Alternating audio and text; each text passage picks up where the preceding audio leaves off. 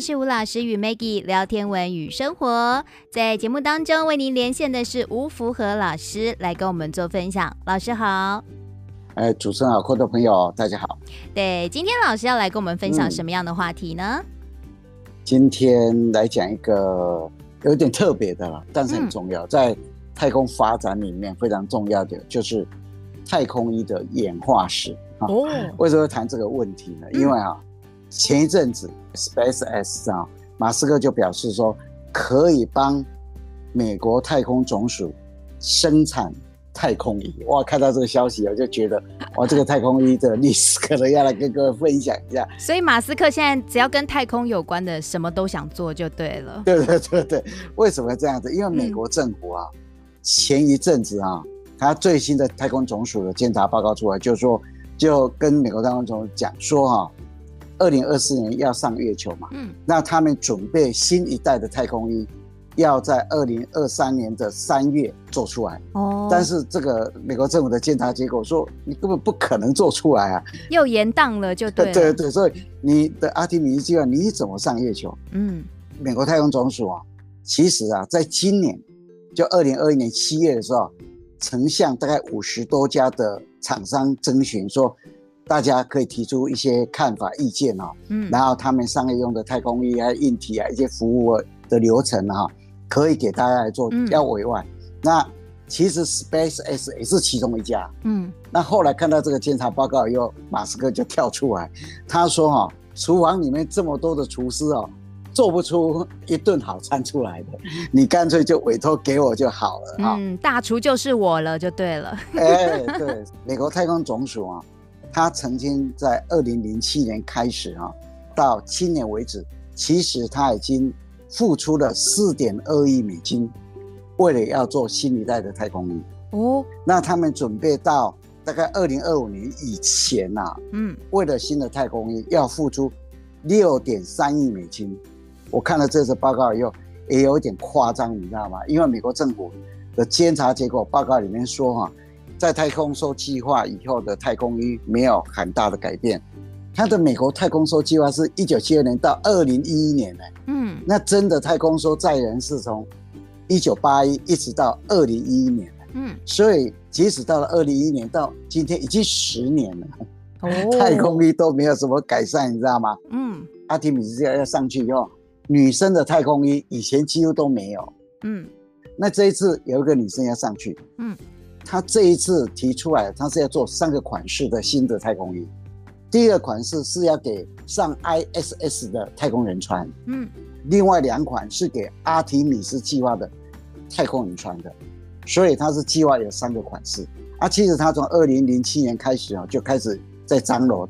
那不过最近因为美国的美国政府的监察报告结果指出说，你根本是延宕啊，要在二零二五年才会出来啊。所以马斯克就跳出来讲说：“你根本就是厨房里面太多厨师了，嗯、哦，这么多厨师煮不出一顿好的餐出来，你干脆就委托给我，就有这个提案啊，有这个新闻就对了。对，有这个新闻。那看到这个新闻来讲，真的我也吓一跳，哇，这么久整个太空衣啊都没有做大幅的改善了，因为也十年了哈、啊。嗯，那我们来看一下，其实啊，太空人如果没有太空衣啊，真的是没有办法上太空。”嗯，我们来看一下外太空的环境，离地表一百公里以上就是我们所称的外太空嘛，哈。整个外太空的环境哦，我们比较敏感，像温度，它的温度大概零下两百六十八度 C 到零下两百七十度 C 左右。嗯，那它的压力哈，几乎是真空。我们从地球的地表因为有大气压嘛，随着高度一直一直一直上去以后，到了外太空就零度啊，真空啊，啊。但是这个真空又不是完全的真空，整个外太空里面啊，其实它有低密度的电浆态的氢，就是一个原子，它的自由电子离开，电子再负电，原子核就变带正电。是物体本来有三态嘛，固态、液态跟气态嘛，嗯、这个电浆态就我们所称的第四态。哦、那这个太空里面啊，就是有这种低密度的电浆态的氢，还有电磁辐射。还有一些高能的物质，因为宇宙里面有各种天体嘛，它有一些高能的辐射线也会在整个太空里面流窜。那它也有磁场，也有可能有暗物质，也有暗能量。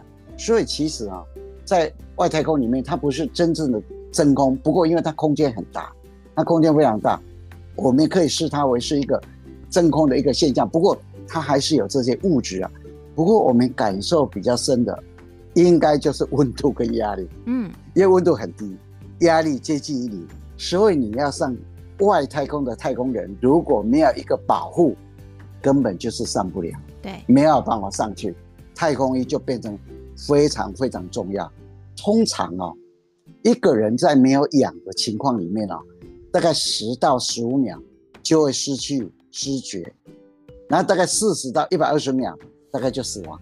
哦，曾经在一九六五年的时候，美国太空总署啊，在一个载人的太空飞行器里面啊，真空的环境里面啊，太空衣漏气，漏气以后啊，发现太空十四秒就失去知觉。嗯，这是一九六五年他们曾经发生的事情啊。所以人在缺氧的情况里面啊，大概撑不到十五秒以上，十到十五秒大概就没有没有意识了。嗯，那隔不久又就死亡。那如果没有压力更惨。嗯，如果没有压力的话啊，我们血液跟人体组织里面的一些一些东西就会变成气体会跑出来，尤其是氮，氮会跑出来，不然跑出来要气体，它会膨胀，膨胀以后会造成血栓，所以就会损害器官。人就开始感觉头痛啊，没有知觉啊，甚至死亡啊，就所谓的潜水夫病嘛。嗯，一些潜水人员跑到海洋底下嘛，压力很大嘛，对不对？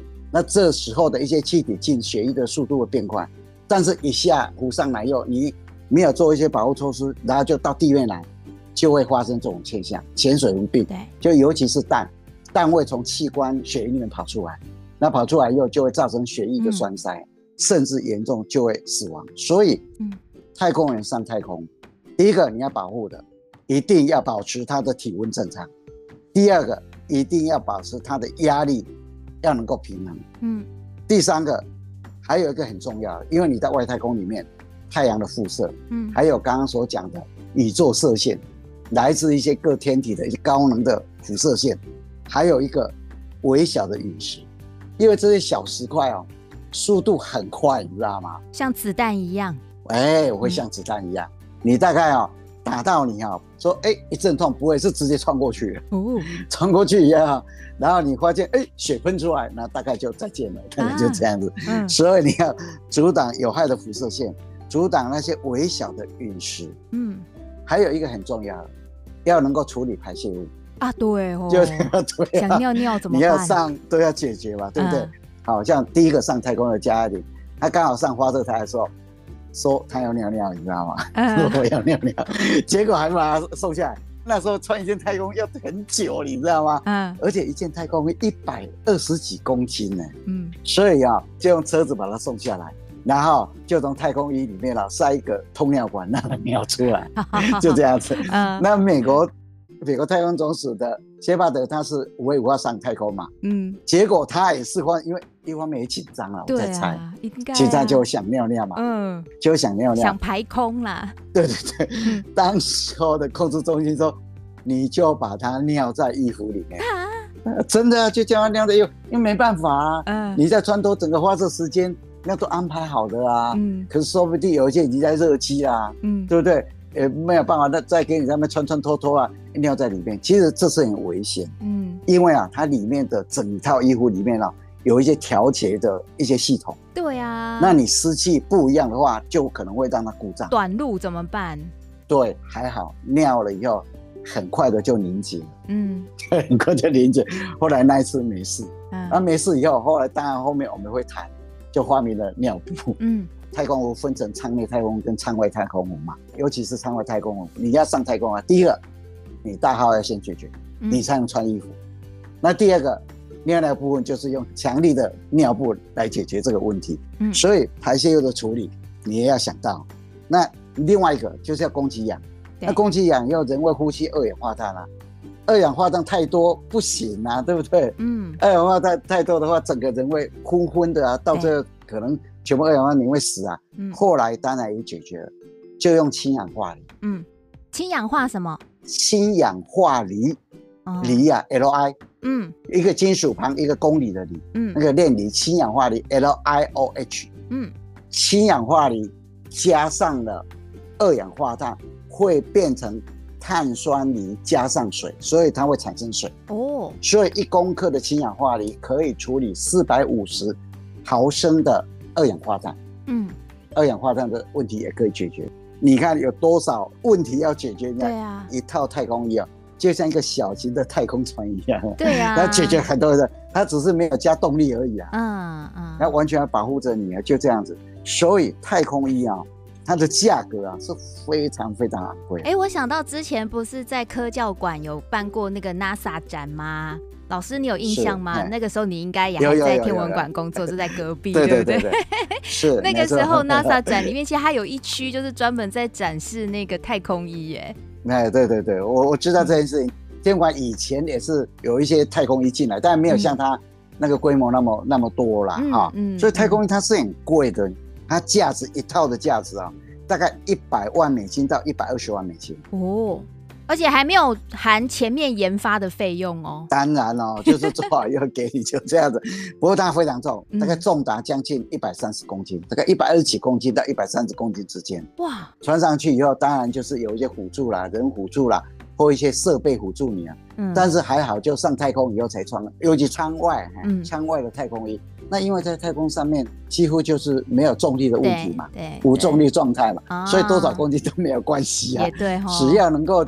进那个太空舱的那个那个门就可以啊，嗯，哦，你不能卡住啊，卡住那个门啊，进不去出不来的就不可以啊。所以跟太空舱的门的大小也还要契合，有设计就对了。对对对，啊所以太空衣啊，它就分成两种，嗯，一种叫做舱内太空衣，一种叫做舱外太空衣。是，那舱内太空衣啊，就是在太空飞行器的。座舱内使用，嗯，那通常在什么时候穿？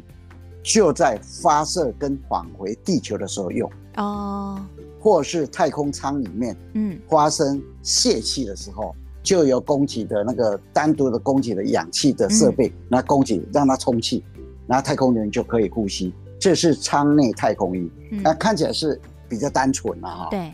但是舱外的太空衣是完全不一样，嗯，它是给太空人出。太空舱去活动，做太空漫步，太空漫步用。啊，嗯、所以它要有加压，刚刚讲过嘛，嗯，要有保温，嗯，还要防备辐射线跟微小的陨石，而且还要通信，因为一出去以后要跟里面或哪里通信啊，啊，对，里面一出去以后就毫无音信了，对不对？嗯嗯，还有维生系统的保障，嗯，你出去以后这维生系统要跟通信系统连接，说你的脉搏跳动，你的、啊、呃身体的状况好不好，含氧量什么的，这就是。对，没有错。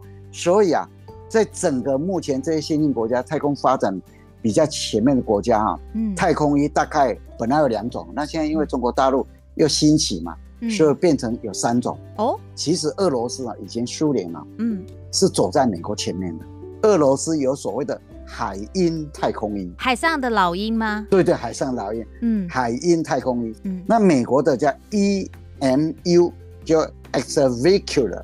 啊、uh,，mobility unit，嗯，然后用三个英文字的前面第一个字 EMU，叫做舱外移动装置，嗯，那中国啊是从俄罗斯的海鹰太空衣里面去改良，嗯哼，他们现在叫做飞天太空衣，所以太空衣啊都是以这三个为架构慢慢演化进来，慢慢改良进来的，嗯，美国的 EMU，俄罗斯的海鹰太空衣，嗯，中国的。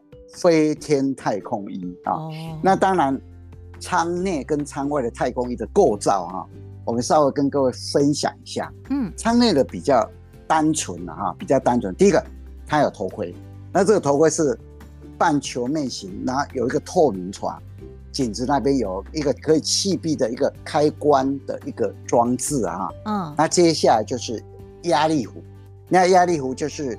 打气上去以后，它有一个气密层跟限制层。嗯，气密层就是那个压力不要跑出去，嗯、限制层就让这个服装啊变成一个拟人状态，然后顺便保护一下这个气密层，就这样子。嗯，一般都是连体的啦，啊，一整体的啊，像俄罗斯的海鹰太空一样，它是上半身下半身是连起来是一体的。嗯，那美国的哈、啊，后来就上半身跟下半身是分开的。哦，那通常啊都是连体的比较多。嗯，那还有。手腕还有手套，嗯，啊，手套啊，那个腕部那边有一个断接器啊，嗯，通常就是你可以卡上去，然后也可以拿起来，就这样子，嗯，但还有鞋子啊，鞋子通常跟压力壶是一体的，不过它那个鞋子的下脚踝那边也有一个断接器，嗯，也是可以拿起来，可以直接穿上去，对对对，就拿起来的时候不会影响到身体的部分就对了，对，没错，嗯，哎。那另外一个很重要的部分就是紧急供氧的通风组件，也就是说，如果太空舱里面气体外泄，嗯，那它又可以紧急供它养分，嗯，那供它养分以后，当然穿起来要舒服嘛，要通风，嗯，那最后一个就是通信的头带，它穿上压力服的时候，在发射啦、返航、压力紧急的时候就可以使用，嗯，通信的一个头带，这是舱内太空衣的大体的构造，嗯，看起来是比较单纯，嗯，不过哈、喔。舱外太空衣啊，就非常复杂，哦，真的非常复杂。那大部分哦，大概分至少五到六层，嗯，甚至有更多层的哈。然后我们就分六层来看，第一个叫做内衣的舒适层，那舒适层外面它是个保暖层，外面的温度很低啊，哈，所以要保暖。接下来就通风跟液冷层，液体有时候我们会讲到水冷层，有时候用水水冷来冷却身体的温度，哎，不过有些它不用水。用一些化合物，嗯，然后可以把热带走，但是要通风。然后另外一层就气密层跟限制层，就我们刚刚讲，嗯，压力加上去以后，然后不能让那个气压跑掉，但是限制层就让它变成一个人的形状。哎，所以如果人没有在里面呢、啊，但是把它压力加下去，它就会变成一个立体的，就对了。对对对对对，哦，哎，啊，所以就有一个气密层跟限制层，嗯、那当然就外面一个隔热层，嗯。那最外面的就外罩的防护层哦，外罩啊，就等整个要防那个小陨石啊，嗯，对，X 射线啊，就有点防弹的功能喽。对，嗯。啊，它那个是大部分都玻璃纤维都很硬的啊，啊，然后大部分以白色为主，平坦白色为主，嗯，因为啊。那反射一些高能的辐射线或太阳的辐射线呢、啊？哦，是以白色最好哦，所以有颜色的选择。对，银色的是不接受了，就大部分都金黄色或白色。嗯，不过大部分都以白色为主啊，因为我们大气层呢，阻挡太阳的辐射大概阻挡百分之七七啊。嗯，但是你在外太空直接照射了。对。啊，除了宇宙射线以外，最重要的是来自太阳的辐射，这一层就非常重要。嗯，那当然了，就是。再加上头盔，嗯，再加上手套跟鞋子嘛，对不对？嗯，这个头盔戴上去以后，通常它是分成两层的，嗯，当然里层它是透明的，那外面啊，外面它是要涂纯金或是金色的一些颜色，打成粉状涂成纯金的那个金色的。为什么会这样子？因为啊，金色的话可以防止。太阳的辐射，或是宇宙里面的高能辐射，它可以挡红外线跟紫外线哦。而且这个金色的啊，太空人从里面看出去的话啊，那个看到的物体啊，它的颜色不会变色。嗯。所以啊，整个头盔它是分成两层，内层跟外层。嗯。那内层当然就是一个透明的啊，一个透明的。嗯。太空人在穿那个舱外太空衣的步骤是非常重要的，而且它各个模式。有不一样的啊，大概也可以分成两种。以俄罗斯跟中国为例啊，嗯，它是从太空衣的背后啊钻进去，嗯，然后它是可以独立完成。通常哦，它在穿跟脱哦，大概在五分钟左右就可以解决。哦，那蛮快的啊。对，那美国的部分呢，嗯，它就会比较复杂一点了，而且它分有。十个非常严谨的步骤，嗯，那这个十个很严谨的步骤，我们下一期的时候再来跟各位分享。不过一般呢，嗯，它就有四个就大概的步骤。第一个，他会先穿下半身，嗯，穿完以后啊，他会借助固定的设备或是其他人员的协助，套上胸甲，胸甲，嗯，还有衣袖，然后接着就调整那个腰部的连接器，啊，使它密合，就这样子。再把头盔套上去，嗯，这个就是美国他穿那个舱外太空衣啊的步骤，所以，嗯，到太空舱的外面活动啊，跟舱内是非常不一样，嗯，所以他就非常非常谨慎。那通常就分成这两种，俄罗斯跟中国，因为中国的，呃，飞天太空衣是模拟飞鹰太空衣进来的，所以它的穿法就比较一致啊。哦，那美国的就不太一样，嗯，不过美国啊，它规定太空人在穿这个太空衣的时候，要出太空舱以外啊，它是非常严谨，所以它有十个非常明确的步骤，你要按照这十个步骤来进行啊，嗯，都好了，你才能出舱了，嗯，那这个十个步骤哈，我们在下棋的时候。再来跟各位分享。好，关于这个太空衣的发展啊、演化呀、啊，其实故事真的很不少呢。所以呀、啊，除了介绍说，哎，太空衣到底对太空人呢，呃，有什么样重要的功能之外呢，哦，其实整个太空衣的演化、太空衣的穿法，或者是我们接下来期待，哎，NASA 新一代太空衣到底要怎么弄，那我们就留到下一集再来聊喽。OK，好，今天谢谢吴老师，谢谢大家，拜拜。